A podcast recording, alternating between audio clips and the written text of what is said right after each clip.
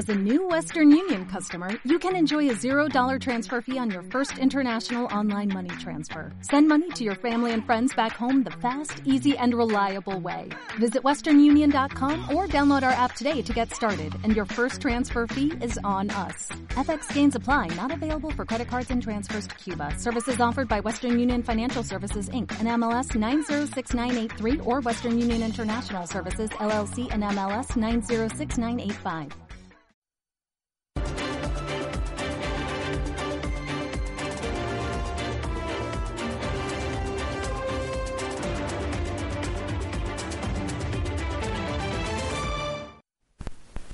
Muy buenas noches, bienvenidos a los servicios informativos de Ceuta Televisión. Comenzamos contándoles que la seguridad privada que hasta el pasado mes de octubre actuaba en el Tarajal 2 para controlar el paso de porteadores se trasladará desde este miércoles a la zona del Tarajal 1. Así lo han confirmado tanto la delegación del Gobierno como la ciudad autónoma que han explicado que la función de estos agentes de seguridad privada será el apoyo para canalizar los flujos de salida de peatones. Un total de 10 agentes de seguridad privada comenzarán a operar en la zona del paso de peatones del Tarajal 1 desde este miércoles.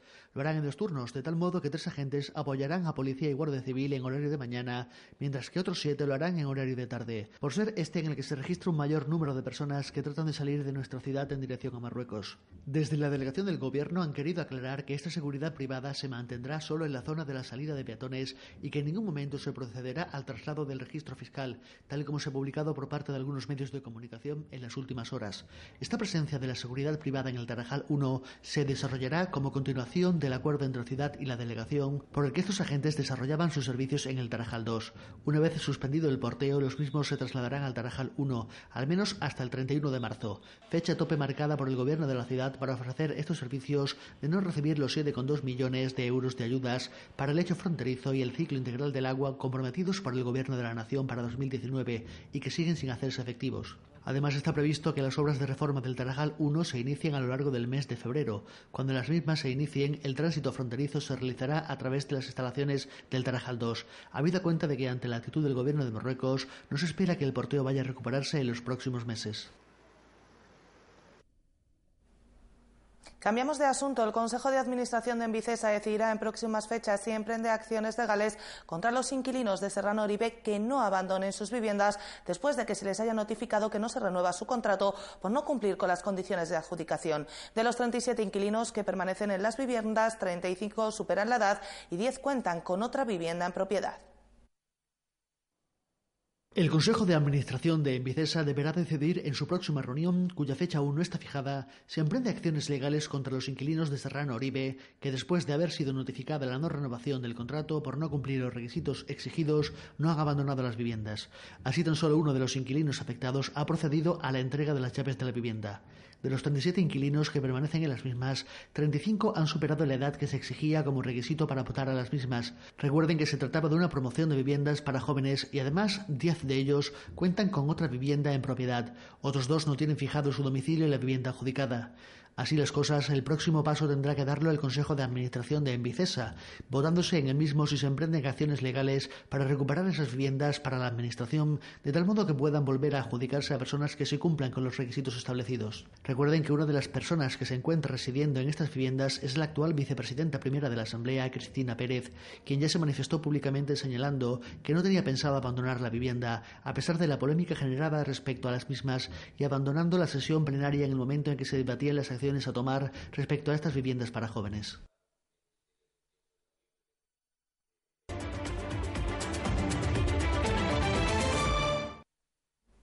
El Movimiento por la Dignidad y la Ciudadanía ha presentado este lunes sus alegaciones al presupuesto de la ciudad para 2020. La formación ha presentado un total de 63 enmiendas, muchas de, ellas de carácter técnico, para subsanar errores formales, pero también relativas a cuestiones de fondo, como la necesidad de poner en marcha un plan de construcción de vivienda protegida, de crear un plan de empleo para mayores de 45 años y jóvenes o la recuperación de la subvención a enfermos sin fronteras.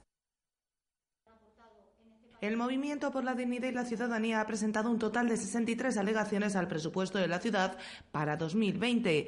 Algunas de ellas son de carácter técnico y tratan de subsanar algunos errores detectados por la formación que dirige Fátima Hamed, mientras que otras entran al fondo del documento como la necesidad de que el Pleno recupere algunas competencias en relación, por ejemplo, con la aprobación del plan de inversiones que a día de hoy está en manos del Consejo de Gobierno. Hay determinadas actuaciones del mismo que deben revertir de nuevo en el Pleno.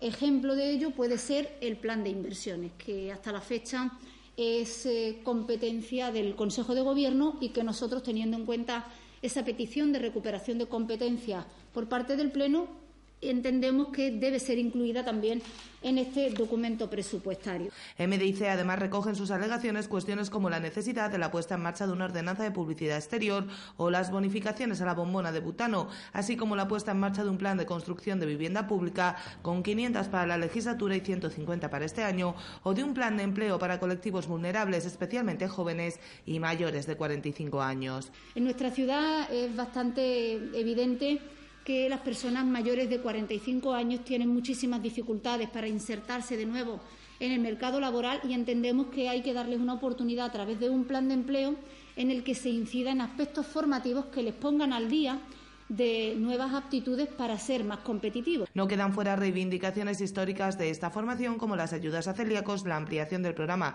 de detección del cáncer colorectal o el incremento de partidas sociales como la del IMIS, el alojamiento alternativo, las ayudas al alquiler, las becas, las actividades de apoyo a la juventud, el plan de apoyo al comercio local o partidas medioambientales. MDIC además requerirá que se recupere la suprimida subvención a Enfermos sin Fronteras. Pedimos también eh, hemos registrado una alegación en ese sentido, en el sentido de que la subvención a enfermos sin frontera quede recogida. Hemos presentado nuestra alegación. Entendemos que es importante que se subvencione a esta entidad por un importe de 12.000 euros. Además, MDIC propondrá un cambio en las partidas que han sido congeladas con motivo del impago de los 7,2 millones de euros de ayudas por parte del Estado, dejando fuera de la congelación algunas partidas que considera vitales para los ceutíes y congelando las correspondientes al adecentamiento de distintas zonas de la ciudad o la relativa a la reposición de plantas.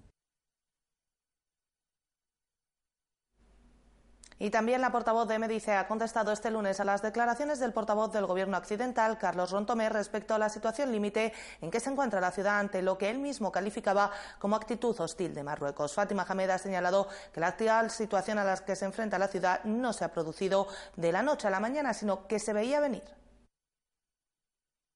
Bueno, la situación, desde luego, que vive nuestra ciudad es una situación altamente preocupante, eh, pero no es una situación preocupante de la noche a la mañana ni de ayer a hoy. Esto es una cuestión que se veía venir. Por ejemplo, la situación que vive el sector empresarial de esta ciudad, y hablo de sector empresarial en general, sea gente que está eh, relacionada a sus empresas directamente con el polígono del Tarajal, o sean empresarios y empresarias del resto de la ciudad, llevan viendo afectada su economía desde hace más de una década y llevan diciéndolo, al igual que lo llevan manifestando y reivindicando todos los agentes sociales de, esta ciudad. Ahora parece que el portavoz accidental ha despertado del letargo o el hecho de que exista ahora un cambio en el gobierno de la nación le hace pues envalentonarse un poco más a la hora de realizar determinadas manifestaciones. La portavoz de Medice también se ha referido a preguntas de los periodistas a una de las polémicas del fin de semana, la relacionada con el PIN parental propuesto por Vox, que se debatirá en la próxima sesión plenaria. Para Fátima Hamed es lamentable que la agenda política la esté marcando un grupo ultraderechista que solo busca el enfrentamiento. Me parece lamentable que en este país nos esté marcando la agenda política un grupo ultraderechista como es Vox. Actualmente parece que a ellos les basta con eh, lanzar sus misiles en forma de polémica, que no vienen a construir ni a aportar nada eh, a toda la sociedad española y lo único que buscan, como digo, es generar políticas de, debate, enfrentamientos, odio y mensajes que nada, como digo, aportan a construir una sociedad democrática que es en la que afortunadamente vivimos todos y todas. En ese sentido, eh, nosotros entendemos que si la ultraderecha pretende dar un paso hacia atrás, pretende retroceder en cuanto a cuestiones que están más que consolidadas Y ahí pues se podría ampliar el abanico no solamente al tema del PIN parental, sino a otras cuestiones que hemos hablado. Creemos que todos los que apostamos por la democracia tenemos que dar dos pasos hacia adelante.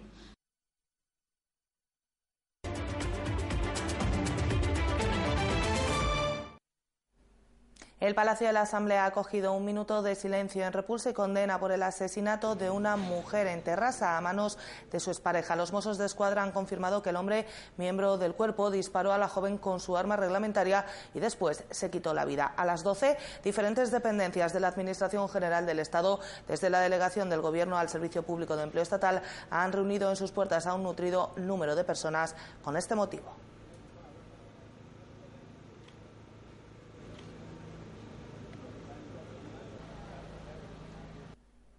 Y este lunes es el día más triste del año, el Blue Monday, y una serie de factores como el frío, el final de las fiestas o la cuesta de enero y las dietas hacen que este lunes sea considerado como el día más propenso a la tristeza, aunque mucha gente no lo nota o no se da cuenta de ello. Ceuta Televisión ha querido conocer cómo lo están viviendo algunos ceutíes. No sé si lo notan, pero hoy es el día más triste del año. En inglés, Blue Monday.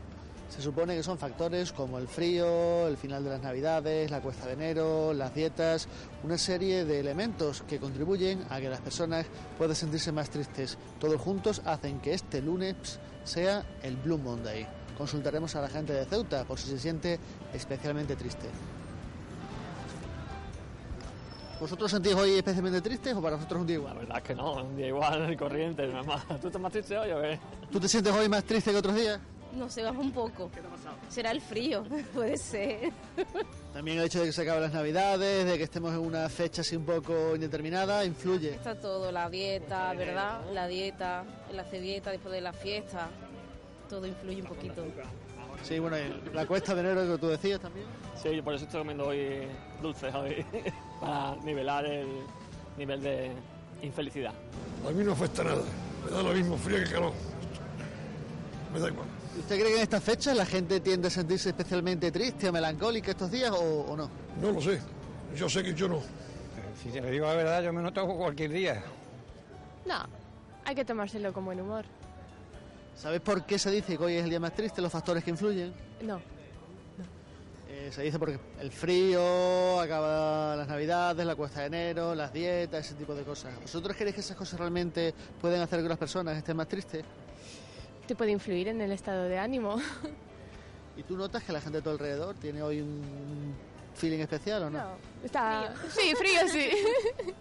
¿Y en tu caso tú te sientes especialmente triste hoy? No, la verdad es que no. ¿Y has notado que la gente de así por la calle va tiene algo especial hoy o no? Sí, que va más encogida a lo mejor. Pero triste especialmente no. ¿Vosotros creéis realmente que este Blue Monday sí que afecta a la mayoría de las personas o a algún número de personas?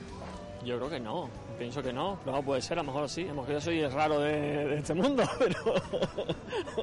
pero supongo que no, que es un día igual y corriente, ¿no? Supongo, ¿no? Sí, se supone que es hoy. Creo que afecta, sí, yo creo en general. Aunque no nos demos cuenta, pero nos sentimos, cuando nos levantamos nos sentimos tristes.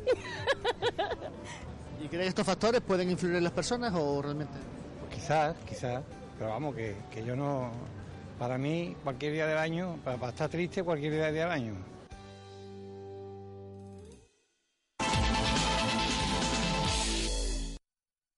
Y en el tiempo del deporte les contamos que la agrupación deportiva Ceuta Fútbol Club no pudo sumar la sexta victoria consecutiva tras caer ante el San Roque de Lepe. Los de José Juan Romero caen al quinto puesto de la tabla antes del decisivo duelo ante el Puente Genil. La agrupación deportiva Ceuta Fútbol Club no pudo sumar la sexta victoria consecutiva en Liga tras caer el pasado sábado ante el San Roque de Lepe por cero goles a dos en el Alfonso Murube. Los de José Juan Romero no estuvieron cómodos en ningún tramo del partido ante un San Roque de Lepe muy sólido que se llevó los tres puntos de Ceuta gracias a dos goles en los últimos compases del encuentro. Hay días o partidos que, que todo sale al revés, ¿no? Y, bueno, es verdad que en el primer tiempo no ha, no ha pasado nada, no, no teníamos, no había ritmo, impreciso, partido sin ninguna, sin ninguna historia, no, no pasaba nada y, y eso pues no nos interesaba. Segundo tiempo quizá un poco más a base de más de impulso y de, de intentarlo eh, un poco más por, por fuera. Eh, hemos tenido situaciones quizás por fuera claras, pero bueno, en líneas generales no, no ha sido un partido para, para ganarlo. ¿no?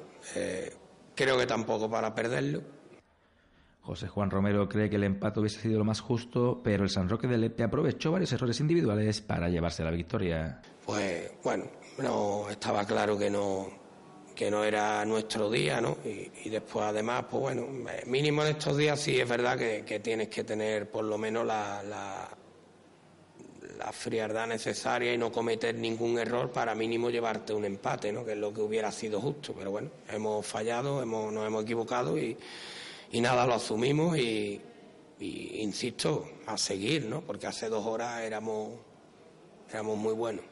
Tras esta derrota ante el San Roque del Leve por 0 a 2, los caballas caen a la quinta plaza. Este miércoles, la agrupación deportiva Ceuta Fútbol Club viajará a la provincia de Córdoba para enfrentarse al Puente Genil en un partido clave en la lucha por el playoff de ascenso.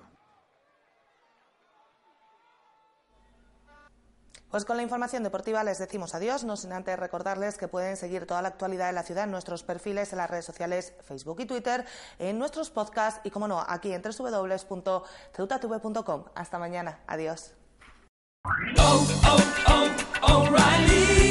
¿Necesitas ayuda? En O'Reilly Auto Parts te ayudamos. ¿Necesitas algún consejo? Te aconsejamos. Nuestros profesionales en autopartes están siempre disponibles para ayudarte a encontrar lo que necesites. Excelente servicio al cliente es solo una de las ventajas que ofrece O'Reilly Auto Parts. Los profesionales en autopartes. Oh, oh, oh, O'Reilly Auto Parts.